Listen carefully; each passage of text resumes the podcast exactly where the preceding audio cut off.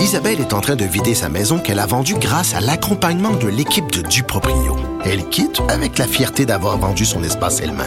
Duproprio, on se dédie à l'espace le plus important de votre vie. Un message d'Espace Proprio, une initiative de Desjardins. Cube Radio.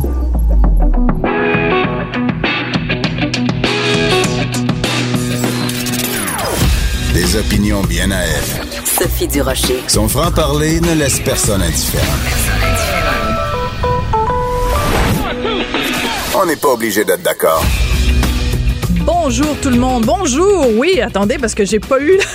c'est de ma faute, hein? Euh, habituellement, je commence à parler quand la lumière rouge était allumée. Mais là, j'avais tellement hâte de vous parler que j'ai commencé à parler avant. Mais que voulez-vous? Je suis une, une animatrice précoce. Disons ça de cette façon-là. Alors, bonjour à tous. Bienvenue. On n'est pas obligé d'être d'accord sur les ondes de Cube Radio en ce magnifique mercredi 27 mars 2019. Écoutez, si vous écoutez régulièrement l'émission, vous savez qu'il y a un sujet qui revient souvent et c'est celui de la euh, des cas nombreux, trop nombreux, même un ce serait trop, des cas euh, de pédophilie chez les prêtres.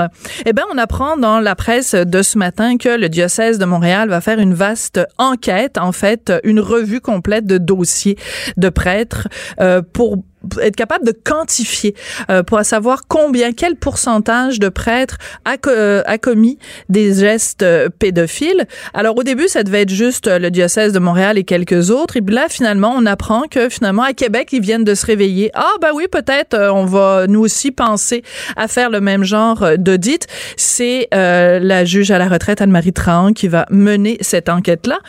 Mais si vous avez été vous-même victime de prêtres, Qu'est-ce que vous pensez de cette réaction-là? Est-ce que c'est trop peu, trop tard? On va poser la question à Carlo Tarlini, qui est directeur du comité des victimes de prêtres. Bonjour, Monsieur Tarlini.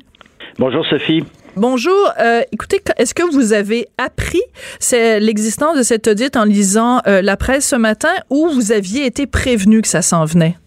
Euh, j'ai appris ça en lisant la presse ce matin. Je dois dire que j'ai été particulièrement surpris parce que j'ai rencontré Monseigneur Lépine il y a de ça quelques temps. Mm-hmm. Euh, on lui avait proposé, au nom des victimes, de mettre de l'avant une véritable enquête indépendante pour aller au fond des choses. Et on n'a jamais en réentendu parler de ça. Et là, ce hmm. matin, on apprend que Monseigneur Lépine, dans sa dans sa vaste euh, euh dans sa vaste dans sa grande compassion, ouais, c'est ça. Oui, c'est ça, a décidé de choisir lui-même la personne qui va enquêter sur son travail, le travail de son diocèse et le travail des évêques hmm.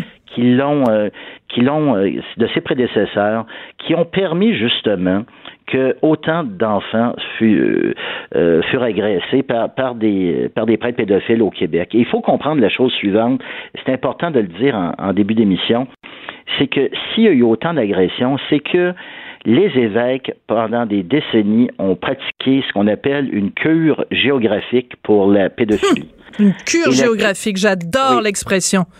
Et c'est une expression qui veut dire qu'on a on a identifié des coupables, des agresseurs d'enfants dans une paroisse et lorsque la soupe était trop chaude, on mm. les a déménagés dans d'autres paroisses un peu plus loin où ils ont abusé mm. d'autres enfants pendant plusieurs années et, et ça s'est reproduit d'une fois à l'autre et c'est et c'est ça le véritable scandale.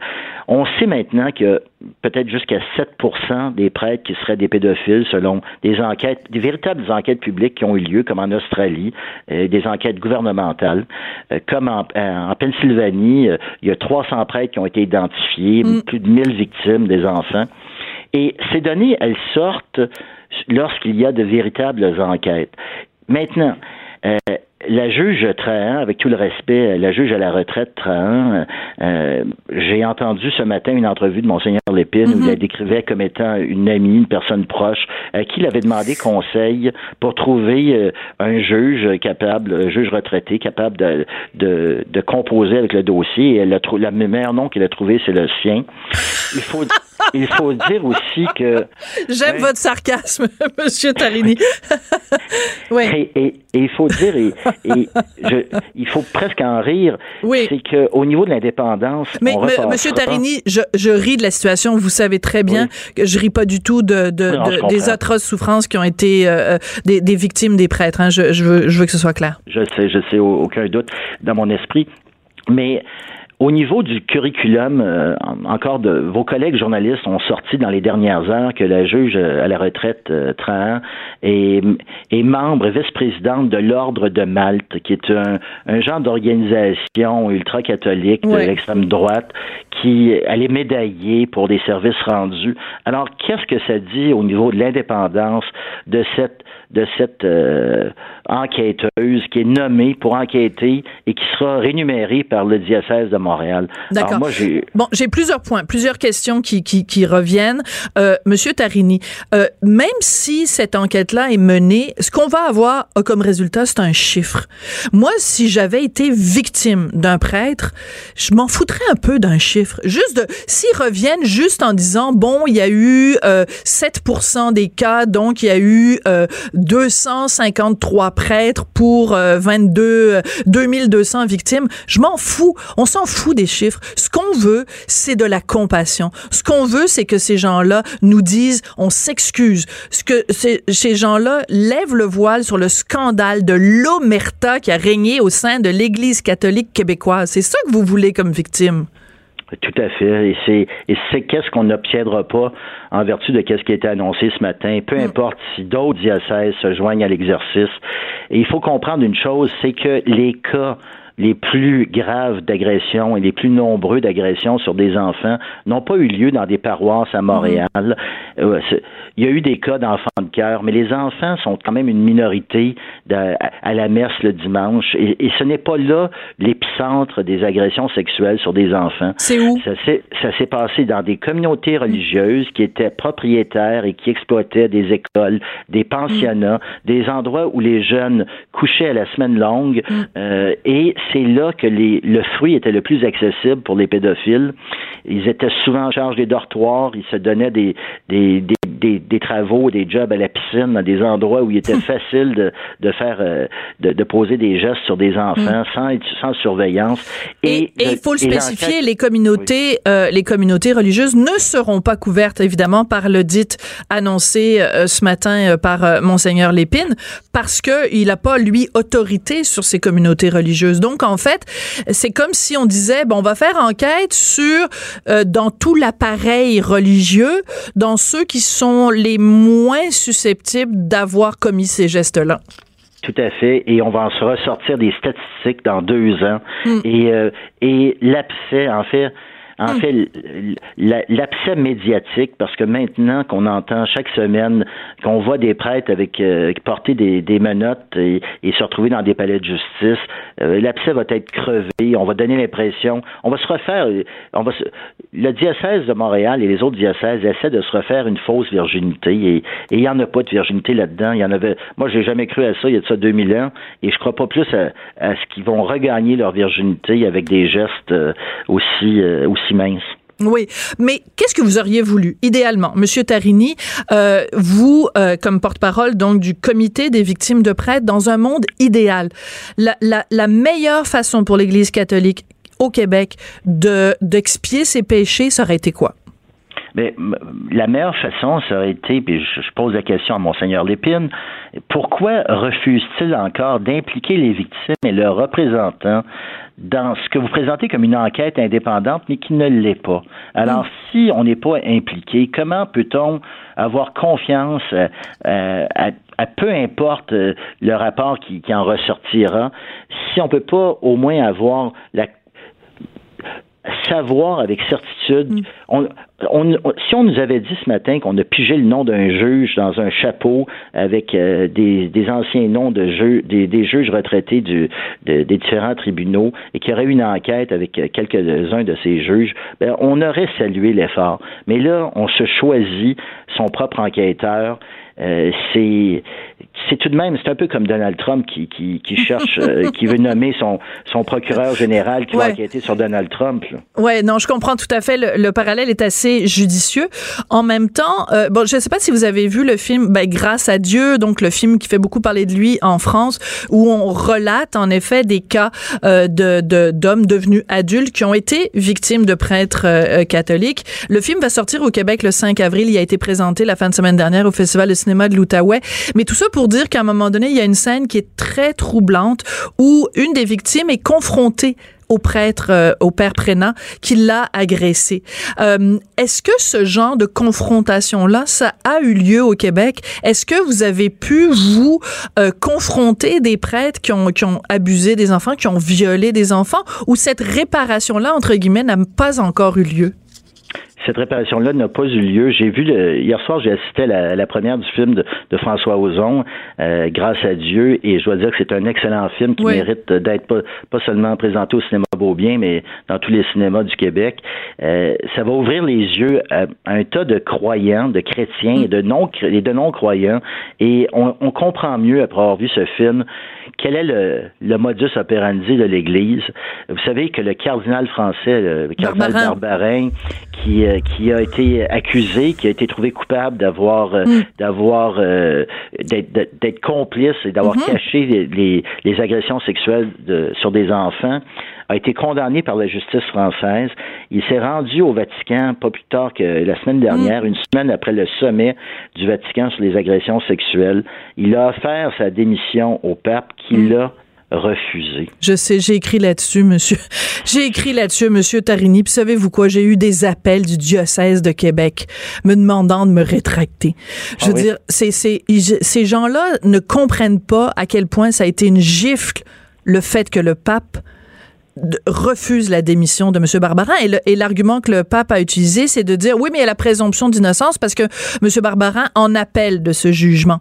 Mais en appel de ce jugement, qu'est-ce que ça a à voir avec la présomption d'innocence? Imaginez le geste si, en effet, le pape François, qui passe son temps à passer pour un, se faire passer pour un tolérant et un progressiste et un, bon, un, un, un homme parfait et tout ça, s'il avait tendu la main vraiment aux victimes en disant, oui, M. Barbarin, j'accepte votre démission. Non seulement j'accepte votre démission, mais je, lance un message très clair que les abus au sein de l'Église, c'est tolérance zéro. Une quelle occasion manquée quand même.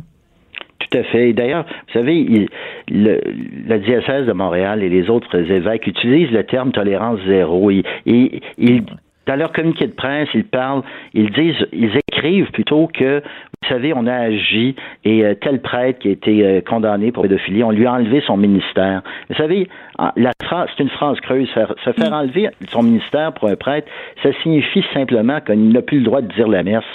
Et mm. on, systématiquement, nous, on demande depuis des années que lorsqu'ils sont trouvés, lorsqu'ils sont trouvés coupables d'agression, le processus d'appel a eu lieu, qu'ils ont, qu'ils ont, qu'ils sont condamnés, qu'ils soient expulsés de l'Église catholique, mais l'Église catholique refuse à ce jour d'en faire, de, de le faire systématiquement. C'est arrivé dans quelques cas. Il y a un évêque qui a dû démissionner euh, tout dernièrement, mais la majorité des prêtres ne sont jamais remis en question. On les garde dans le giron mm. de l'Église et on utilise et on utilise l'excuse bidon à l'effet que si on les si on les sort des rangs des prêtres, ben ils vont être une plus grande menace pour la société, qu'on peut les garder dans le giron de l'Église mm. et à ce moment-là on peut les surveiller. Euh, j'ai des nouvelles pour euh, j'ai des nouvelles pour le, les, les évêques. Euh, n'essayez pas de faire le rôle de, de, jouer le rôle des policiers. Les policiers ben sont là, le système de libération conditionnelle est là pour poursuivre ces, ces individus-là et cessez de grâce, de grâce à Dieu, je, je vais invoquer son nom, cessez d'inviter les victimes à venir cogner, comme ils l'ont fait euh, dans, le communiqué ce matin, de venir cogner à la porte du diocèse de Montréal. Les victimes de, prêtres, d'agresseurs sexuels doivent cogner à la porte des autorités civiles, aux portes de la hmm. police. C'est ça le message que vous lancez. Donc, si des gens qui nous écoutent, qui n'ont pas encore porté plainte ou qui en ont pas encore parlé publiquement, le conseil que vous leur donnez, M. Tarini, c'est pas d'aller frapper à la porte du diocèse, mais de composer le 911 ou de se présenter dans un poste de police pour porter plainte. Oui, d'ailleurs, je vous dirais, la meilleure chose, c'est pour eux de téléphoner, de prendre un rendez-vous avec un policier pour qu'ils arrivent et qu'ils soient rencontrés par des, par des policiers spécialistes de mm. l'escouade des, des, agressions mm. sexuelles. Et en prenant un rendez-vous comme ça, ils vont s'assurer d'une meilleure déposition euh, et et ils augmentent les chances de faire condamner ceux qui les ont agressés. Et je les invite aussi à communiquer avec nous et on les accompagnera dans leur démarche. Merci, Monsieur Tarini. Euh, je pense que le message est lancé, en tout cas sur les ondes de, de Cube Radio. Carlo Tarini, directeur du Comité des victimes de prêtres. Merci beaucoup d'avoir pris le temps de nous parler euh, aujourd'hui, puis bon courage pour la suite des choses. Merci beaucoup. Alors, vous le savez, tous les lundis, on a... Tous les lundis. Coudon du rocher. Où est-ce que j'ai la tête? On est mercredi. Tous les mercredis, on a une discussion avec euh, Claude Villeneuve, qui est chroniqueur et analyste politique au Journal de Montréal, Journal de Québec. Alors, euh, on va parler avec euh, Claude pour voir avec lui ce qu'il... Parce qu'il a écouté, évidemment, la conversation avec Monsieur Tarini. Alors, Claude, ta première réaction? Ben écoute, moi, je suis sans connaissance. T'es sérieux? Oui. Ben, ben en fait, pas, je pas sans connaissance des propos de M. Monsieur Tarigny, avec lequel je suis parfaitement d'accord, mais de l'attitude de l'Église dans tout ça. Parce que moi, j'ai 37 ans, puis je me souviens pas d'un moment de ma vie où il n'y avait pas dans l'actualité le fait qu'il y a des gens qui ont été victimes de prêtres. Mm-hmm. Je me rappelle qu'un de mes plus vieux souvenirs d'actualité, c'est quand l'histoire des, des, des, orphelins du Plessis s'est mis à être connue. Euh, je me rappelle d'une, d'une série qui avait passé, qui, qui se passait pas à, Québec, c'était à Terre-Neuve, mais les garçons de Saint-Vincent. Ben absolument. The Boys of Saint Vincent. T'as tout à fait raison. Et à chaque fois, c'est comme si l'Église tombait des nues. Ah! Il y a des, des prêtres qui ont eu un comportement inacceptable. Oh mon Dieu. Ah ben là, il va falloir regarder ça. ah, mais on le savait. Quand est-ce allez-vous faire le ménage dans vos affaires? Quand est on va faire un audit. Pourquoi ça fait pas dix ans que c'est fait? Mais t'as tout à fait raison. Je suis collé au plafond. C'est comme la, procrastination totale, l'ado qui veut pas faire sa chambre, c'est euh, écoute, je, t'as le bon Seigneur Lépine là, qui a encore l'air là en train de, d'une chatte qui a perdu ses petits. Seigneur là, euh, faites votre ménage. De, toute façon, le discrédit contre l'Église est déjà complet. Et euh, on continue à se traîner les pieds comme s'il y avait encore quelque chose à sauver. Sérieusement, moi, je, suis complètement sans connaissance. Mais en plus, tu dis donc que, euh, depuis que, tu es né, depuis que tu es au monde, t'entends parler d'histoires comme ça. Mais je te dirais bien plus que ça, Claude, si tu me permets. C'est que euh, on, se rappelle toute la période où au Québec il y avait une chape de plomb catholique où, où, tout le monde, tu sais, quand tu disais euh, que tu pouvais pas faire de plus beau cadeau à ta famille que de leur annoncer que tu en allais dans la ah prêtrise, où le curé pouvait rentrer chez toi puis te dire, euh, euh, Madame Martineau, parce que je sais que c'est arrivé à la mère de Richard, Madame Martineau, vous faites pas assez d'enfants puis vous empêchez la famille puis tout ça. À cette époque-là, là, les gens le savaient les gens le savaient. Donc, quand t'allais chez les scouts, là, tu le savais que le père XY, il taponnait les garçons. Donc, c'est même avant que ce soit qu'il y ait eu des films ou qu'il y ait eu des, euh, des, euh, des reportages journalistiques là-dessus, les gens le savaient. Les gens dans chacune des paroisses savaient tel père, là, il y a, y, a, y a les mains baladeuses. Les gens faisaient des blagues là-dessus. C'est pas comme Allô arrivé en ville, là. On est en 2019. Ça fait depuis 1950 qu'on le sait que les curés ont un problème avec les, avec les petits-enfants? Oui, et, mais encore aujourd'hui, Sophie, regarde, j'étais stupéfait d'entendre que tu avais eu des appels du diocèse parce que tu avais écrit là-dessus. Il y a aussi notre collègue et amie Denise Bombardier qui, qui, qui est très euh, vocale sur ces questions-là dans ses chroniques. Puis à chaque fois, elle va recevoir des messages de gens qui vont dire touchez pas à notre église, ah, lâchez notre église. ah ben des grenouilles de bénitier, ouais ouais, c'est ça. Puis c'est il y a encore ça, ça, existe encore cette espèce de tolérance là, de volonté de garder le silence, de pas salir euh, euh, le passé catholique du Québec, puis mais c'est parce que bon, de un, s'il y a quelqu'un qui salue le passé catholique du Québec, c'est toujours ben, pas ceux qui dénoncent les gens ben qui, s'en prenaient à des, à des enfants vulnérables.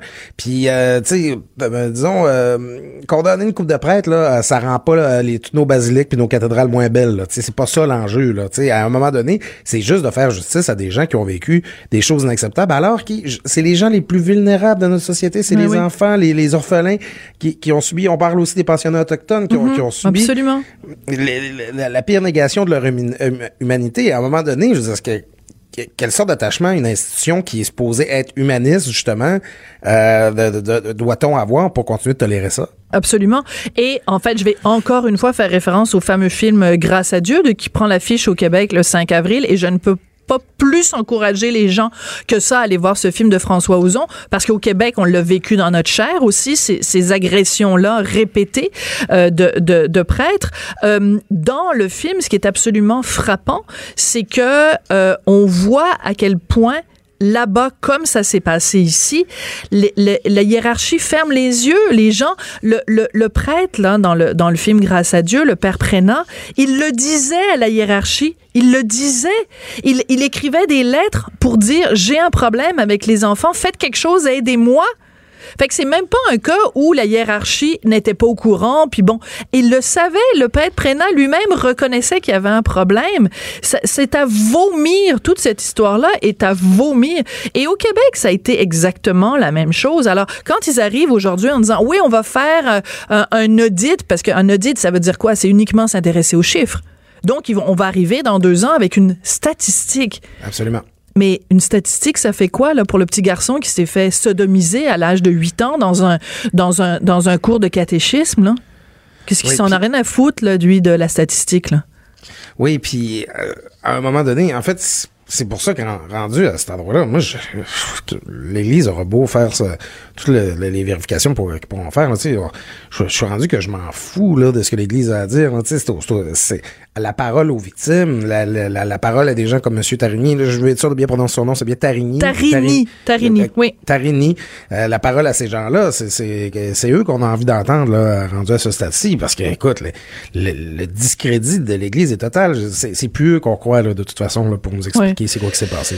Euh, ce qui va le falloir, d'après moi, c'est une commission d'enquête. Je pense qu'on va être rendu là parce que c'est pas un audit, puis c'est possible, c'est pas ça. Écoute, on a fait des commissions d'enquête sur le milieu de la construction, on a fait plein de commissions d'enquête sur toutes sortes de, de patentes qui fonctionnent pas dans la société québécoise le jour où on va être capable de faire une commission d'enquête sur les exactions commises au sein de l'Église catholique, ce jour-là, on va pouvoir laver notre linge sale vraiment.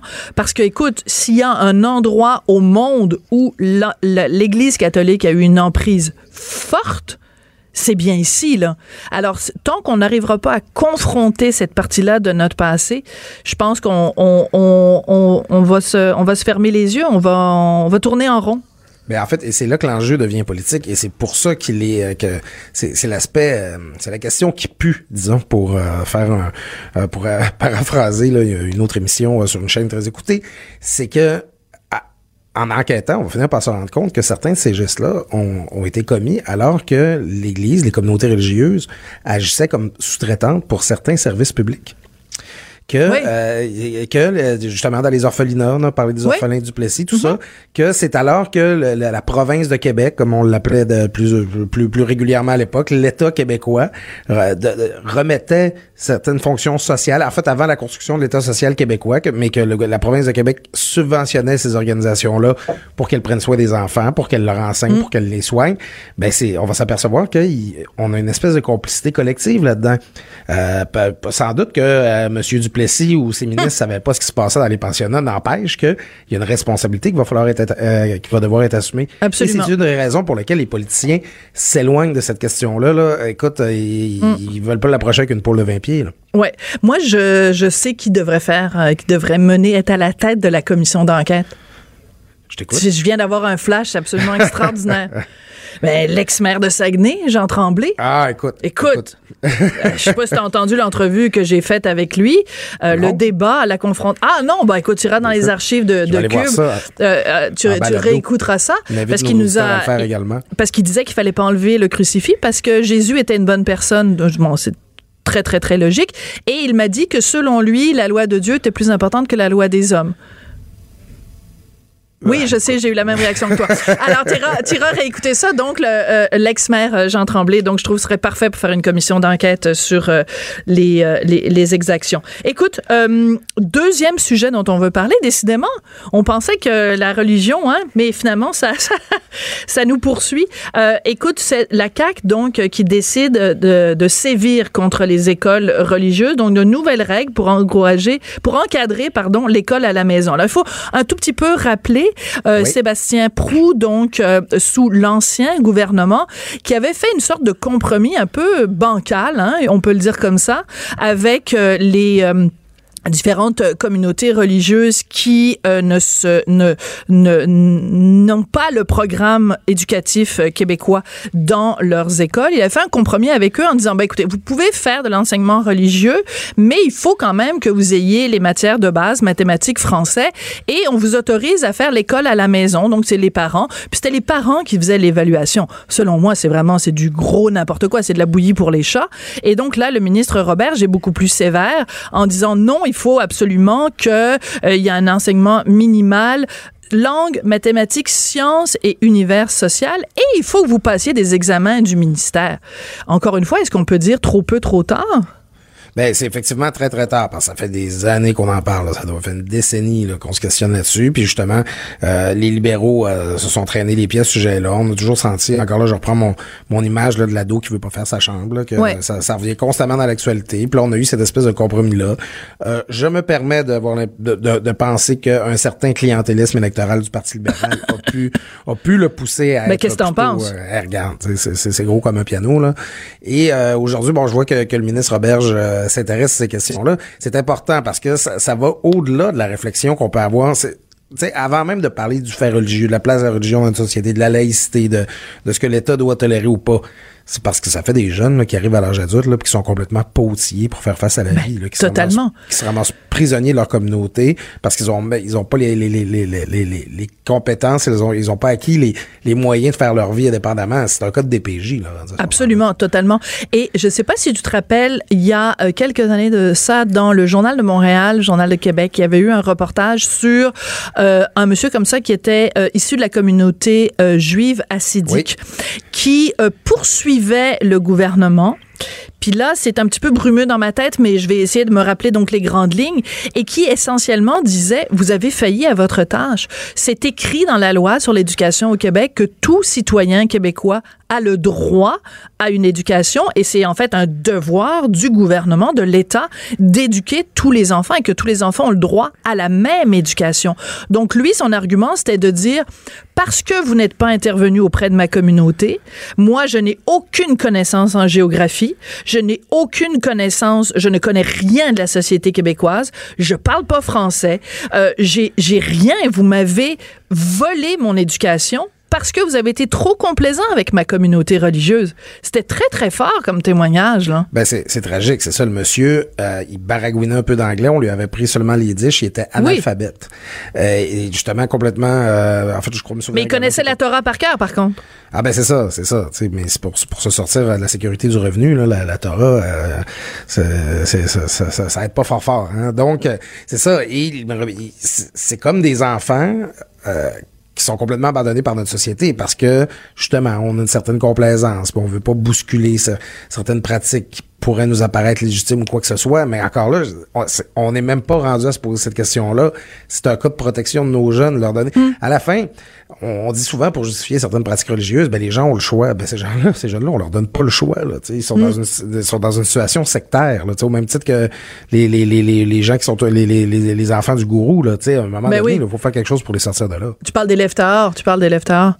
Oui, tout à fait. Là. Euh, c'est dans les Hautes-Laurentides, il y a eu quelques cas comme ceux-là. Mais, même, mais même, écoute, moi, j'ai habité pendant longtemps à Outremont et euh, il y a des écoles, donc des écoles juste pour les filles, des écoles juste pour les garçons dans la communauté euh, acidique qui est très, très présente euh, à Outremont. Et euh, donc, on les voit arriver le matin. Il y a un autobus jaune juste des filles, un autobus jaune juste des garçons. Et les garçons et les filles n'apprennent pas la même chose. Donc, les, les, des fois, les gens me disent, oui, mais là, au Québec aussi, on a des écoles avec juste des filles. Oui, mais les filles apprennent la même chose que les garçons. là, les garçons, et, et c'est un cas de sexisme inversé, c'est-à-dire que les garçons ont moins de connaissances générales que les filles parce que les garçons ont, euh, ont, uniquement une éducation religieuse alors que les filles au moins on leur apprend des rudiments de mathématiques et de et de et de bon de, de choses de base parce que bon de toute façon c'est elles qui vont gérer la maison. Fait il faut toujours bien qu'elles soient capables d'aller faire l'épicerie puis de faire 2 plus 2 2 œufs plus 2 œufs égale 4 œufs. Mais les gars ne sont n'apprennent que la, la, la, la connaissance religieuse. Je ne comprends pas comment au Québec on peut faillir à notre tâche comme ça et dire il y a deux classes de citoyens. Tout le monde doit avoir une éducation, mais si vous invoquez la religion, on va fermer les yeux et on va permettre que vos enfants soient des ignares et des analphabètes. C'est scandaleux. Le pire, c'est c'est tragique tout ça parce que, écoute, moi, moi j'ai des amis juifs, j'ai reçu une éducation catholique et euh, quelque chose qu'on mentionne trop peu souvent quand on parle de ces affaires-là, c'est que la culture religieuse, en, en elle-même, ça peut être quelque chose de formidablement riche pour mieux, pour comprendre le monde dans lequel on évolue, la culture, comment s'est développée, l'histoire de certains peuples. C'est il y a quelque chose de, de- de tellement riche dans, dans, dans, dans la connaissance de ces pratiques puis de ces, ces croyances-là. Et à chaque fois qu'on finit Rapidement, Claude, oui. oui, ben c'est ça. C'est que là, on, on voit comment cette culture religieuse-là est utilisée pour inféoder des jeunes, Mm. euh, les, les rendre prisonniers. En tout cas, c'est quelque chose. euh, J'irai pas trop loin, mais il y aurait un lien à faire avec le premier sujet qu'on a abordé, toi et moi. Là, Ça- c'est c'est tragique là, de voir comment on a pu faire souffrir des, des gens avec la religion. Absolument. Euh, ben écoute, euh, merci beaucoup Claude. À la prochaine chicane. J'aime ça Oui. nos rencontres du mercredi. Je- C'est un je- rendez-vous euh, oui, que- c'est un- qu'on- qu'on a- dont on ne se passerait plus. Ben, exactement. Fait que t'es mon, t'es mon monsieur mercredi. C'est Merci bon. beaucoup Le Claude Villeneuve. On n'est pas obligé d'être d'accord, mais on peut en parler. De 14 à 15. Sophie Durocher. On n'est pas obligé d'être d'accord. Cube Radio. Alors, pour vous présenter mon prochain invité, je dois vous raconter une petite anecdote. Je vais essayer de faire ça court parce que des fois j'ai tendance à m'étirer, me dit mon mari. Alors, euh, petite anecdote. Donc, pendant quatre ans, j'ai eu, on a eu un chalet dans les cantons de l'Est, à Frélisburg, et on se promenait beaucoup dans la région des cantons de l'Est, donc en Estrie. Et à un moment donné, on arrive à Denham et là, on voit euh, domaine Galliano, vignoble Galliano. C'est un nom de famille qui nous disait vaguement quelque chose. Et là, euh, on est rentré, on a fait une dégustation de vin et on trouvait les vins absolument fabuleux. Donc, on en a acheté plusieurs bouteilles, mais on savait qui était derrière euh, ce vignoble. On savait que c'était Monsieur Galliano. Alors, quand on avait des, invités qui venaient à la maison au chalet, on se faisait un plaisir de leur servir le vin.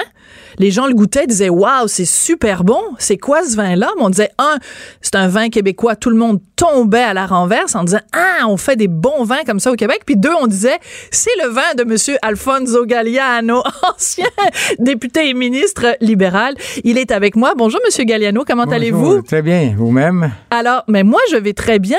Alors, pendant des années, quand j'étais à la campagne, je buvais votre vin Ben, et merci- c'était un bon sujet de conversation parce que, premièrement, les gens sont pas habitués qu'au Québec, on fasse des très bons vins. Votre vin, vos vins, vous, ont gagné plusieurs prix. Et en plus, les gens sont toujours surpris euh, de découvrir que vous, qu'on a connu comme politicien, bon, avec des heures plus lumineuses que d'autres, euh, que vous êtes maintenant... euh, Vigneron. fier vigneron. Oui, oui. D'ailleurs, quand on s'est lancé dans cette aventure, si je puis vous raconter moi aussi une blague, Ouais. même euh, les membres de notre famille nous disaient, mais vous êtes malade, vous pouvez pas faire du vin au Québec. Et moi, je disais, on va vous prouver qu'on peut faire pas seulement du vin au Québec, mais du bon vin rouge. Oui. Et c'est ça qu'on a réussi. Mais maintenant, je veux aller dans, vers une autre étape. Oui, alors la prochaine étape que vous vers laquelle vous vous dirigez, c'est de faire des vins biologiques. Bon, c'est pas compliqué, hein? on va on va résumer ça. Un vin biologique, c'est simplement un vin où le vigneron sur le vignoble n'utilise pas de produits chimiques. Donc, mais j'étais surprise de voir les statistiques. Finalement, il n'y a au Québec, semble-t-il, qu'une dizaine de vignobles Oui. qui font déjà des vins certifiés bio. Euh, pourquoi? Parce que les- le cahier de charge est trop euh, restrictif, parce que c'est trop compliqué. Pour quelle raison? Ben, je, pense que euh, l'industrie du vin au Québec, c'est une jeune industrie. Alors, les gens, ils ont peur de s'embarquer. Prenez l'exemple, depuis 2009, on a un programme de certification. Pas tout le monde a embarqué là-dedans parce qu'il fallait suivre un cahier des charges. Ils trouvaient ça trop compliqué. Et donc, il y a cette euh, espèce de crainte en- allant euh, vers les bio, parce que, bien sûr, il faut tout documenter. là. Pour être certifié bio, là, vraiment, il faut tenir des registres. Il faut, ils sont très, très sévères. Vous avez une Il y a beaucoup de paperasse. Beaucoup de paperasse, mais aujourd'hui, écoutez, avec l'informatique, euh, ils nous ont un peu facilité la vie. Moi, tranquillement, je pense, comme dans la certification, maintenant on a passé à EGP, euh, et donc euh, les, gens, les gens vont venir avec le temps. Expliquez c'est quoi EJP. EGP, c'est indication géographique protégée. Maintenant, Oui. depuis cette année au Québec, on a ça. Donc, vous, euh, le- le- le- l'appellation de vos différents vins, c'est protégé. Donc, quelqu'un pourrait pas, par exemple, vous, vous faites un vin avec du Frontenac, avec le Oui. cépage Frontenac. Oui. Donc, toutes ces appellations-là sont contrôlées, c'est ça? Oui, oui, sont contrôlés. À chaque année, on a une vérification. euh, tout, euh, il faut euh, tout garder, tout documenter. On, on met cette documentation devant une tierce personne. Euh, Il y a un cahier de charges. Il vient nous juger. Ça, c'est conforme. Ça, c'est conforme. Ah, ça, c'est pas conforme. Là, on a un problème. Alors, donc, euh, moi, je viens d'avoir la, la, la vérification, la- l'audit pour, euh, pour mon EGP, puis j'ai passé haut les couleurs. Alors, euh, ça, ça va bien. Ça va bien. Écoutez, il s'agit de suivre, il s'agit de, de, de, de, tenir des registres comme il faut. Puis, Mais, euh, mais alors, pourquoi vous décidez d'aller dans le bio? Parce que vos, vos vins, ça va bien. Vous faites euh, plusieurs. Vous avez vraiment une, une, une vaste euh, collection, si on peut appeler ça comme ça. Vous gagnez des prix régulièrement. Oui, oui, pourquoi vous donnez le trouble de faire du bio? Qu'est-ce que ça change? ça change beaucoup. Et tout d'abord, nous, disons, ça fait, ça fait plus qu'un an qu'on réfléchissait là, en famille, on a parlé. Mais je pense que les coups, si je peux dire, les coups de grâce ou les coups de bâton, c'était l'année passée. Vraiment, on, a eu une réduction de production de 40 per- pour 45 de nos vignes à cause de, de l'hiver qui était c'est, changement climatique. Écoutez, pour nous, les vignerons, les changements climatiques, là, on, on, on, on le vit en première ligne. On, le voit, la vigne. Tu sais, euh, euh, même cette année, là, on ne sait pas encore qu'est-ce que ça va donner. C'est trop de bonheur, mais on, a des, des, des périodes froides, après des périodes de rideaux. Là. Tu sais, la glace, tout ça, c'est pas des hivers normaux. Et, et ça, disons, donc, on a dit, ben écoutez, là, on peut pas dire comme Donald Trump, ah non, ça c'est un cycle, ça, ça va revenir. Donc, vous n'êtes pas un climato-sceptique? Vous n'êtes pas un non, non, je crois climato-sceptique. que les changements climatiques sont vrais. On l'a vécu, on le vit à tous les jours là, euh, dans nos vignes. Donc, on dit il faut faire quelque chose. Et c'est là qu'on a pris la décision. Euh, vers la fin de l'été passé, l'automne, on a déjà euh, fait tout tous nos travaux euh, de façon naturelle. Euh, je suis équipé pour faire le désherbement mécanique. Et donc, on s'est enregistré. Il faut s'enregistrer. Ecoser qui va nous suivre pour les prochains trois ans avant de nous donner une certification. D'accord. Mais donc, c'est une préoccupation environnementale. C'est une préoccupation parce que je sais que vous circulez, par exemple. Là, vous êtes venu ici. Est-ce que vous êtes venu en voiture- électrique? Oui, oui, j'ai une voiture électrique. Mon fils, il conduit en voiture électrique. Avez-vous signé le pacte? Pardon? Avez-vous signé le pacte? C'est quoi les pactes? Excusez-moi. J'adore ça. Alors, le pacte, c'est euh, tout un, un rassemblement de personnalités euh, québécoises qui ont décidé de, de, de, de signer un pacte en disant, un, on va faire attention, nous, dans notre petit chez nous, euh, on va faire attention à notre, euh, notre consommation et on va faire prendre soin de l'environnement. Et deux, on s'engage à euh, faire pression sur le gouvernement pour qu'il fasse des règlements, J'ai- des, J'ai des pas lois. signé aucun pacte. Je savais même pas qu'il existait un pacte. Comme vous voyez, je suis. Mais il faut pas- lire les journaux, je- je- Monsieur mais- Galliano. Moi, moi je, je- je- malheureusement, je suis en campagne, puis je me Ah, suis ben, retiré. L'Internet se rend jusqu'à Danam oui, quand oui, même. Oui, à certains moments. Ouais. Et, mais j'ai fait, euh, oui, on a pris des décisions. Par exemple, une décision cette année, j'ai interdit les plastiques dans mon vignoble. C'est-à-dire, Ah, les ouais. employés, ils boiront de l'eau dans une bouteille de vitre et non pas dans une bouteille de plastique. Ils, Ah. ils prendront leur café, on achètera des, des, des mugs et, et- et Des pas ouais. et, ils un café euh, euh, comme ça. Oui, ben en moi, je, je vais le montrer à la caméra, là. Ah, oui. Ah oui, moi, je suis une méchante Non, non, mais là. moi aussi, je euh, viens ouais. d'avoir, euh, des- Ah bon? à l'extérieur. Mais dans les vignobles, ils, ils peuvent prendre leur café. C'est-à-dire, moi, je ne veux plus de plastique dans mes vignes. Je ne vais pas me, aller ramasser du plastique. Je ne vais pas en avoir. D'accord. euh, c'est un effort qu'on fait, là. C'est petit, euh, c'est-à-dire, c'est un goutte dans un océan. Mais on vous donnait l'exemple et j'espère que les autres vont suivre. Est-ce que vos vins euh, sont toujours disponibles à la SAQ? Ils sont disponibles à la SAQ, euh, et sont disponibles chez Métro et sont disponibles chez IGA. Et dans des bonnes fines épiceries aussi, certains. D'accord.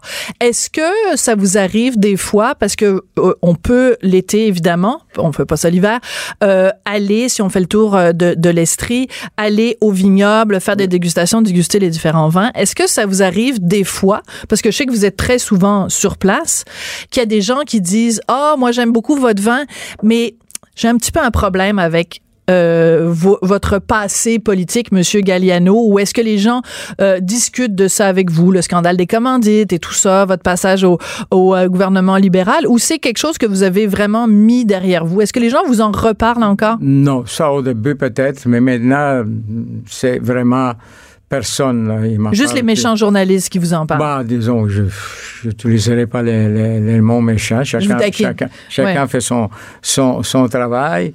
Mais euh, non, ce n'est plus le cas. Ça a été au début et je le savais. Euh, mais disons, euh, on a passé à travers, on a tourné la page et euh, les gens. Oui, il y a des gens qui savent que je suis un ancien politicien. Souvent, ils me posent la question qu'est-ce que vous pensez de l'actualité? Moi, comme, comme vous avez pu constater, je ne suis pas la- l'actualité. Non, pas vraiment. Souvent, je suis, je dis, ben, écoutez. Vous êtes au courant que c'est Justin Trudeau quand même qui est premier Oui, oui, ministre oui, du oui, Canada? je suis au courant. Je suis, je suis au courant qu'il est un peu dans, dans l'eau chaude ces jours-ci. avec un couple des- euphémisme. Des, sous anciens ministres. Mais en politique, ça, ça, ça, ça fait partie de la vie politique, ça. Mais je trouve ça très symbolique quand même, un ancien politicien qui se lance dans le vin, parce que on dit souvent que la politique, c'est l'art du compromis, et l'art du compromis, c'est mettre de l'eau dans son vin. Vous, vous mettez du vin dans votre vin. Oui, parce que faire du vin, c'est interdit de mettre de l'eau. c'est une des règles euh, cardinales de ne pas mettre de l'eau dans le vin. Alors, écoutez, j'ai eu toujours euh, cette cette passion et, j'ai toujours fait du vin à la maison euh, quand j'étais j'ai resté à Saint-Léonard. Bien sûr, dans mes années politiques, j'étais assez occupé que j'en faisais pas, mais après, quand j'ai quitté la politique, j'ai retourné en faire. Et puis finalement, je me suis trouvé à Danam, mais euh, Mais il y a une autre expression qui est reliée à la politique et le vin, c'est les pots de vin. les pots de vin. Ouais. Ouais. ouais. Ça, disons, on laisse ça à la politique. Maintenant, moi, je suis de l'autre côté. Vous êtes de l'autre de l'autre côté. Est-ce que vous êtes encore en contact avec certains des, euh, des ministres ou des gens qui étaient euh, à l'époque, je sais pas moi, est-ce que Paul Martin, Denis Coderre, je sais pas, est-ce qu'ils viennent faire un tour à votre vignoble puis vous leur ouvrez une bonne bouteille de Frontenac? J'ai quelques contacts avec quelques anciens ministres, euh, des anciens ministres comme André Ouellette, Martin Cochon, le temps qu'on était là, au-dessus qu'on était euh, Mm. très près, tout ça, là, mais c'est tout, comme je vous dis, là, moi, je... j'ai- décidé de tourner la page, je veux dire, j'ai fait mon temps, maintenant laiss- laissons les autres faire leur temps et laissons, comme moi j'ai fait mes erreurs, ben laissons aux autres. La vie, c'est un apprentissage. Laissons les autres faire des erreurs. Mais la vie, c'est un apprentissage. Pour apprendre, il faut faire des... Si on fait pas des erreurs, on n'apprend jamais. Mais qu'est-ce que vous avez appris de ces erreurs-là? Ben, écoutez, j'ai appris euh, plusieurs choses. J'ai appris, disons, de, de, de ne pas nécessairement faire... euh, euh, être... Ne pas faire trop de comptes, ne pas déléguer trop, être sous- sous- garder ses propres choses parce que souvent, en, en déléguant trop, on peut, on peut avoir des surprises. C'était mon cas, mais je ne je, je vais, pas, je vais pas retourner là-dessus. Non.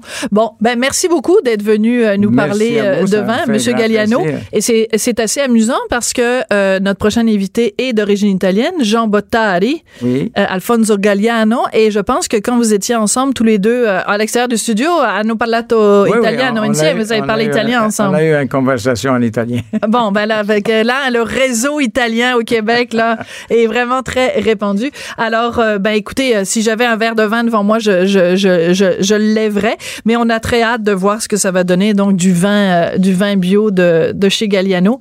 Merci beaucoup. Merci à vous.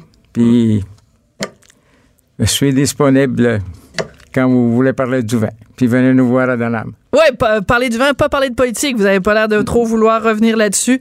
Mais bon. Euh, Pas trop d'eau dans votre vin.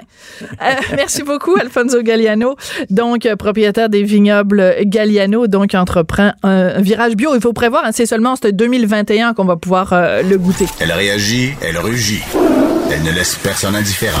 De 14 à 15. On n'est pas obligé d'être d'accord. Régulièrement à l'émission, on reçoit Jean Bottary, qui est blogueur, activiste, ancien préposé aux bénéficiaires. Et euh, chaque fois qu'on le reçoit, c'est parce qu'il y a une mauvaise nouvelle, puis Dieu sait qu'il y en a, qu'il y en a souvent, parce que on est toujours intéressé à avoir son point de vue d'ancien préposé, puis aussi de, de, de militant, là, de, de gars qui a du front tout le tour euh, de la tête. Et donc cette fois-ci, euh, la raison pour laquelle on voulait parler avec Jean, c'est euh, cette nouvelle qui est sortie, donc des hausses salariales significatives pour des préposés aux bénéficiaires, ben au privé. Oui. Évidemment. tu sais, tu lis le début de la phrase, tu dis Ah, wow, enfin! Puis là, tu finis la phrase, tu dis Ben oui, c'est au privé. Comment vous avez réagi, Jean, quand vous avez lu ça? Mais j'étais heureux de voir ça, premièrement, Oui. parce que la, la- la- la moyenne salariale au privé, c'est de 13 de l'heure environ. Et ici, on parle d'un salaire qui, à la signature, va être de 21 et quelques de l'heure. Donc, ces, ces personnes-là vont rattraper le public. Parce Ouais. que qu'au public, on gagne, euh, un salaire de départ, on gagne 20 et 55. Il y a cinq échelons. Et le cinquième échelon, c'est 22 et 35. Donc, euh, c'est- ces gens-là seront pas très, très loin du secteur public en- au niveau salarial, ce qui est une bonne chose en soi. D'accord. Parce que c'est une discussion qu'on a eue souvent. Euh, ben, je sais pas pourquoi je t'ai vous voyez tout à l'heure, on se tutoie tout le temps. Oui, c'est Euh, une discussion qu'on a souvent eue, toi et moi. C'est que dans la dans la, la fonction de préposé aux bénéficiaires, comme dans beaucoup de métiers, bien sûr, il y a deux choses. Il y a la reconnaissance monétaire, Mhm. mais il y a la reconnaissance humaine, il y a la reconnaissance euh, d'empathie, il y a la reconnaissance de la dureté du travail, il y a la reconnaissance du dévouement et tout ça. Donc, c'est sûr que c'est une bonne nouvelle quand on apprend qu'il y a cette augmentation de salaire. Est-ce que ça vient vraiment avec la reconnaissance après de, de, du- de, de la hauteur de dévotion des préposés aux bénéficiaires? Moi, je crois que oui, Oui. personnellement, oui. Surtout que cet endroit-là, c'est une petite résidence où il y a seulement 20 résidents. Donc, j'imagine que c'est un milieu familial. Oui. Et en sachant que la propriétaire de la résidence, Mme Tremblay, est tout à fait d'accord avec ça, ben, je me dis, écoute, elle a trouvé une façon de valoriser ses employés. Oui. Au niveau salarial, évidemment. Mais c'est sûr que, que n'importe qui qui travaille va travailler en tout premier lieu pour le salaire. Oui, c'est une vocation être préposé aux bénéficiaires, mais justement... C'est pas si du on- bénévolat. Ben non, c'est ça. Ben non, mais si on le reconnaît de cette façon-là, Madame a trouvé une façon euh, extraordinaire de ne, de ne plus subir la pénurie de personnel. Parce que, évidemment, la personne qui gagne 13 de de l'heure versus la personne qui gagne 21 de l'heure pour faire le même travail, elle va rester à 21 pièces de l'heure. Oui. Euh, préposé aux bénéficiaires, on s'entend que c'est euh, euh, bien sûr un emploi qui demande des, des connaissances, bon, de, de justement de soins et Oui. tout ça, mais il y a tout un aspect qui est un aspect de, de compassion et d'empathie, un aspect euh, humain. Oui. Comment, comment on l'acquiert, comme toi, la, la raison pour laquelle tu avais décidé au tout début de devenir préposé aux bénéficiaires? C'est pas juste le, le, le je chèque. là. n'ai jamais décidé d'être préposé aux bénéficiaires. Non? Non. Quand je suis arrivé, euh, je travaillais à l'hôpital Marie-Clarac. Quand je suis arrivé là, j'avais entendu dire que c'est euh, l'hôpital avait besoin des personnes pour faire de l'entretien ménager. J'ai donc Ouais. appliqué à Ah. l'entretien ménager. On m'a convoqué à une entrevue. On m'a- dit qu'ils avaient plutôt besoin de préposés aux bénéficiaires. Je ne connaissais pas ça. J'avais 22 ans, je savais pas ni d'Ève ni d'Adam ce que c'était un préposé aux bénéficiaires. Donc, tu arrivais pour laver des planchers, puis on t'a dit tu vas laver des personnes âgées à la place. Et voilà. Mais moi, je savais pas si je l'avais ou pas. Et à cette époque-là, il n'y avait aucun cours de préposé non plus. Je te parle de 1983. On entrait là, on nous orientait durant deux jours. Et si on était correct. Orienté, était- ça veut dire les toilettes sont ici, le placard à balai est là. Je suivais un préposé d'expérience qui s'appelait. Jean-François, je me souviens encore. On salue Jean-François. Oui. Et c'est ça. C'était comme ça qu'on devenait préposé à l'époque. Il n'y avait aucun cours, il n'y avait rien. Donc, évidemment que l'employeur le savait tout de suite, tu l'as ou tu l'as pas. Et comment Oui, c'est l'employeur qui le savait ou c'est toi qui le savais? Ben, moi aussi, évidemment. Je Comment t'as su que tu l'avais? Ben, j'ai, je me suis rendu compte que j'aimais ce contact-là avec Hmm. les personnes, avec les personnes âgées, personnes plus jeunes, parce qu'à l'époque, à l'hôpital Marie-Clarac, qui est un centre de réadaptation, on avait aussi des jeunes personnes. Là. Je me souviens qu'on a eu une jeune fille de 18 ans, Hmm. Gros accident d'auto, fracture du bassin, fracture multiple, et elle m'a recontacté il y a pas longtemps sur pas Facebook. sérieux? Elle a une vie normale comme tout le monde, elle a des Ah. enfants, elle est tellement heureuse cette personne-là. C'est ça qui est valorisant aussi. Oui, il y a le côté salarial, mais il y a le côté que tu sais que tu fais du bien à ces personnes-là. Tu fais une différence. Oui, voilà, Et la qualité de son service va faire une différence. aussi. Et c'est aussi la raison pour laquelle tu viens si souvent à notre micro pour parler et pour dénoncer justement les conditions. Parce que plus ça va vite, moins on a le temps de, de, de personnaliser le service Voilà. qu'on donne. Et ça Voilà. revient toujours à la même chose. Donc, ça prend quoi? Ça prend, bon, évidemment, des, des, des augmentations de salaire, un meilleur respect qui vient d'en haut, mais aussi engager plus? Engager plus, c'est avoir un, un ratio, parce qu'il n'y a aucun ratio existant présentement dans le réseau de la santé qui dit un préposé doit avoir, par exemple, euh, 10 patients, pas plus en CHSLD, euh, 15 en milieu hospitalier. Il n'y en a pas de ratio, ça n'existe pas. C'est décidé au niveau local par la direction des établissements. C'est comme ça que Donc, c'est pas uniforme à travers la province? Pas du tout, non. Et si, et si c'était uniforme, Mhm. il y aurait comme un, un- une base et quiconque ne respecterait pas cette base-là serait pénalisé d'une façon ou d'une autre. Oui, ce serait, ce serait une solution, oui. Mais c'est en fait, euh, ce qui serait pénalisé surtout, c'est les patients Oui. qui, oui. qui, qui, pas donc un ratio. euh, euh, Mais c'est ce qui survient aujourd'hui.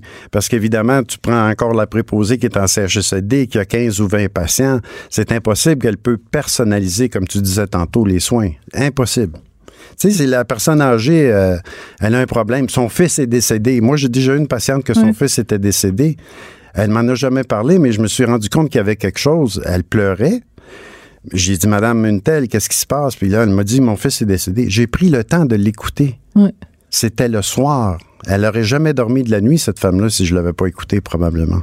Sais, je, je, je suis pas meilleur qu'un autre, mais j'ai pris ce temps-là, malgré que j'avais de l'ouvrage, je trouvais que cette situation-là était assez importante pour que je m'attarde à elle. ben, c'est-à-dire que c'était pas juste un numéro, c'était Voilà. pas juste euh, la chambre 23, c'était Voilà. une dame qui, qui venait de perdre son fils.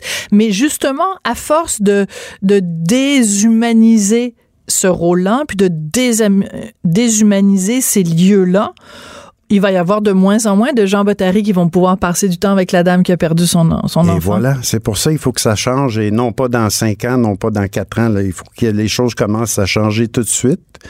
J'ai vu que Mme euh, McCann avait fait une déclaration. Elle dit ça ne va pas changer, ça change déjà. Hmm. Ça, ça m'inspire et ça m'inspire confiance. Parce que là, il y a Mme McCann qui est sur le dossier. Il y a évidemment Marguerite Blais. Blais. qui est sur ce dossier-là. Donc, il y a quand même, pour quelqu'un comme toi qui a été si critique pendant si longtemps, puis on se souvient évidemment de tes prises de bec avec... euh, comment il s'appelait Un encore? certain docteur Barrett. Ah oui, c'est Ouais. Gaétan de son prénom. Euh, je, soupçonne que tu as un poster, une affiche de Gaétan Barrette chez toi. Même pas, non? Non? Non. Non. Peut-être que lui a une affiche de Jean Bottary se chez peut. lui. Je- son visage, je, je l'ai mémorisé, il n'y a pas de problème. Oui, mais mais c'est surtout son attitude que, euh, en tant que ministre, pas la personne. La personne, je la connais pas. Ouais, j'en parlais avec Monsieur Brunet au- euh, tout à l'heure, euh, ben, pas tout à l'heure, l'autre jour, hein, du comité des malades, euh, euh, Paul Brunet, qui disait Mhm. Que euh, connais, à, oui. à quel point euh, c'était l'héritage Barrette, selon lui, a été euh, c'est- c'était catastrophique. catastrophique. Même les fusions qu'ils ont fait, tu vas prendre le, le PDG, parce que maintenant, c'est des PDG, c'est comme une compagnie, ce n'est plus des directeurs, ce ne sont plus des directeurs. Euh, PDG qui va diriger les six et des CIUS euh, avec qu- 12, 13 CHSLD, euh, 3, 4 CLSC, c'est incroyable, 15 000 employés. Est-ce que cette personne-là est capable de dire ce qui se passe dans chacune des bâtisses? Ben non. Il va se fier à ses cadres qui sont là. Puis ces cadres-là, ben, qu'est-ce qu'ils veulent faire? Ils veulent justifier leur poste et leur salaire aussi, hein? Ouais, trop de chefs, pas assez d'Indiens. Voilà. Oh non, on n'a plus le droit d'utiliser ces expressions-là. Voyons donc, Sophie. Pourquoi? Mais là, franchement, c'est pas- fin pour. euh, Ah, c'est vrai, oui. ben oui, On est dans le politically correct, Eh là, oui. Mm. qu'est-ce que t'en penses? Jean, toujours un plaisir de te parler. Jean Bottary, donc Merci. blogueur, activiste, ancien préposé aux bénéficiaires.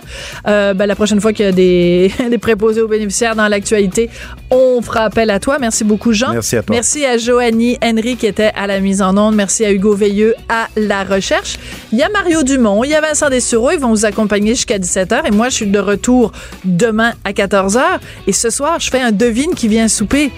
J'ai assez hâte que vous écoutiez ça. Et demain, il y en a un qui va être euh, en ligne. C'est Patricia Paquin, Louis-François Marcotte. Très intéressant. Vous allez pouvoir écouter ça en ligne demain. Merci. Cube Radio.